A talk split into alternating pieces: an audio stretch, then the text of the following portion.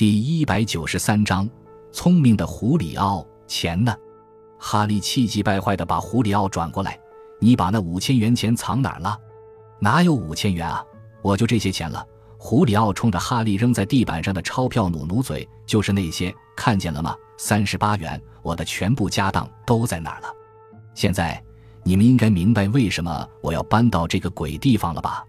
哈利没有说话，他将胡里奥推搡到墙角站着。然后开始搜查他的房间，他们将胡里奥的床垫掀起，将床垫的夹层撕破，接下来又仔细地敲击每一块地板，看看下面是否藏有东西。随后又将房间的窗户推开，仔细查看窗台。可他们的努力都白费了，一无所获。垃圾桶在哪儿？哈利问。在走廊里，出门左转，第二扇门那儿。胡里奥说。哈利走出去，莱曼站在房间中央，拿枪逼住胡里奥，直到哈利回来。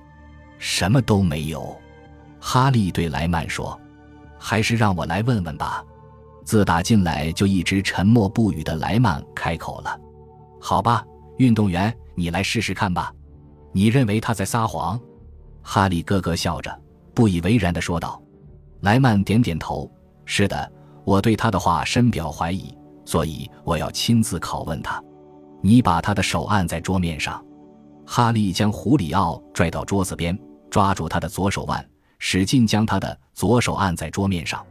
是这样的吗？他问莱曼。莱曼点点头。胡里奥不知道他们葫芦里究竟卖的是什么药。莱曼突然扬起手枪，用枪把朝胡里奥的小手指狠狠地砸下去。只听咔嚓的一声，那是小指骨的断裂声。啊！胡里奥痛苦地叫了一声，拼命地挣扎着，想从哈利手中挣脱出来。哈利放声大笑，他的个子足足比胡里奥高了一头，强壮得像一头公牛。胡里奥根本不能挣脱分毫。现在，莱曼举起手枪，这只是一个开始。我问你一句话：如果你再敢撒谎，我就再敲断一根手指。我来问你，你把那笔钱藏在哪儿了？胡里奥疼的脸色苍白，豆大的汗珠沿着脸颊滴下来。他说：“安迪在本市有很多眼线，这我很清楚。但这次他真的搞错了。我再说一遍，我既没有抢劫，更没有那笔钱，我还不起安迪的债。这你们还看不出吗？就算你们打断我的每一根手指，我依然拿不出一分钱。好啊，你还嘴硬是吗？”哈利，帮我按住他的手。莱曼说完，又举起了手枪。等一等，哈利说，他对胡里奥的话半信半疑。莱曼，够了，先到此为止吧。我们再和安迪确认一下。莱曼耸耸肩，把枪重新塞回大衣的口袋里。胡里奥这才抽回了手。他一边用另一只手轻轻地摸着断裂的手指，一边愤愤地说：“莱曼，你记住了，下次我看见你的时候。”我非剥了你的皮不可！莱曼微微一笑，说：“你是在威胁我吗？”胡里奥说完，他用拇指根揉了揉那只坏眼睛。哈利大声说：“胡里奥，对你的手指，我们深表歉意。不过，即使这次世纪公司的案子不是你干的，我们也等于是向你传达一个信息：安迪讨厌不遵守承诺的人。所以，为了你自己的生命安全着想。”我希望你刚才说的是实话。是啊，胡里奥说：“你们向人传达信息的方式还真是特别。”哈利和莱曼走了，胡里奥见他们走远，这才放心地走出房门，来到旅馆走廊里的公共卫生间。他将自己反锁在里面，接满一盆冷水，再将受伤的手浸泡在冷水里，直到疼痛减轻。然后他又拖着沉重的步子回到自己房间。望着被翻得一片狼藉的屋子，他一头倒在被撕破的床垫上，望着天花板，脑子里思考下一步该怎么办。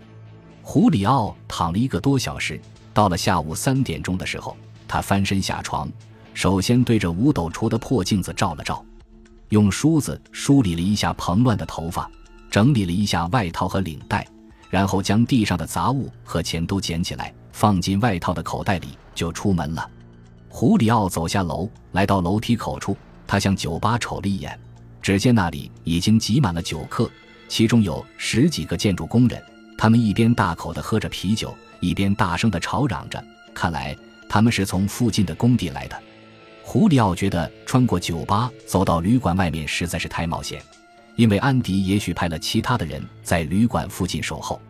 他摸了摸受伤的手指，转身来到旅馆的后门，从那里出去，闪身进了一条狭窄的胡同。在他确信没有人跟踪之后，便顺着胡同快步走了起来。穿过狭窄的胡同，胡里奥来到一家加油站，这附近有一个公用电话亭。他走进电话亭，掏出一枚硬币扔了进去，拨了一个电话号码。电话铃响了三声后，听筒那边传来了一个活泼的女人的声音：“喂。”胡里奥知道这正是那位带狗的黑发女郎。他问：“你好，你是那位法国狮子狗的主人吧？”“哦，是我。”他愉快地说。“请问你是哪位？”“我叫胡里奥。大约在两个小时前，我在杂货店和你见过面。”我还逗过你的狮子狗呢，你想起来了吗？啊，是你呀！他大笑起来，声音非常清脆。你知道吗？我一直在等你的电话，你终于打来了。胡里奥心一惊，暗想也许会顺利，便又小心地问道：“难道你知道我会找你？”黑发女郎在电话那边咯咯地笑着：“是因为钱的事吧？因为当我发现那笔钱的时候，我感到非常惊讶。”后来我想，一定是你放的，而不会是别人的，不是吗？没错，是我的。胡里奥说：“我可以找你去取钱吗？见面我再向你解释吧。”好的，我住在玫瑰道二百二十五号。黑发女郎在电话的另一端说：“你知道这儿吗？”没关系，我坐出租车去。你会在家等我吧？我在家等你。他说：“我对你的故事感到很好奇。”胡里奥挂断电话。走出电话亭，他掏出那块肮脏的手帕，擦了擦额头的汗，然后将受伤的左手插进外套口袋。这时恰好有一辆出租车驶过，他摆摆手让车停下来，坐了上去。大约二十分钟之后，胡里奥已经站在了玫瑰道二百二十五号的门前。他按了一下门铃，不一会儿门开了，站在面前的是黑发女郎，她仍然是那套粉红色打扮，还有那只狮子狗贝贝。正蹲坐在他身边，请进，胡里奥先生。贝贝似乎也认出了这位特殊的访客，冲着他欢快地叫了一声，还使劲摇着尾巴。黑发女郎带着胡里奥走进他的家，进入客厅里。这是一间朴素而高雅的屋子，空调开着，非常凉爽。别客气，请坐。黑发女郎请胡里奥坐在一张轻便的椅子上。自己也在一张靠背椅子上坐下来，随即他又站了起来，问胡里奥先生：“你想喝点什么吗？冰茶还是酒？就来一杯冰茶吧，谢谢了。”他说：“很抱歉，请问我该怎样称呼你呢？叫我约瑟芬好了。”说着，他朝着胡里奥微微一笑：“哦，请稍等。”说完，他又走出客厅，大概是去了厨房。不一会儿，他端出一壶冰茶和两只杯子。我很奇怪，胡里奥先生，你怎么知道我的电话号码呢？他略带疑惑地问。你的电话号码刻在贝贝的颈牌上了。那天我在杂货店逗你的狗时，就注意到了这一点。天哪，你可真细心！这么说，将五千元钱放在贝贝的嘴里也是你干的了？胡里奥笑着点点头，说：“我猜杂货店老板也认识你，因为你和贝贝似乎是他那里的老顾客了。”对吧？贝贝听见有人提到了他的名字，雀跃着向胡里奥跑来。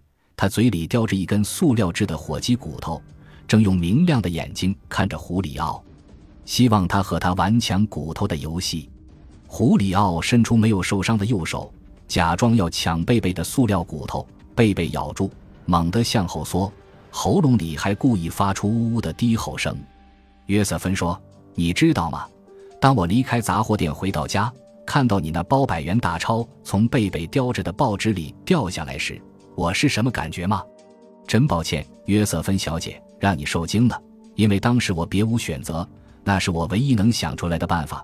胡里奥一本正经地说：“只有这样，我才能安全地将钱转移到相对安全的地方，并且我还能在事后将它取回来。”说到这里，胡里奥突然意识到自己可能说的太多了，便及时的闭上了嘴。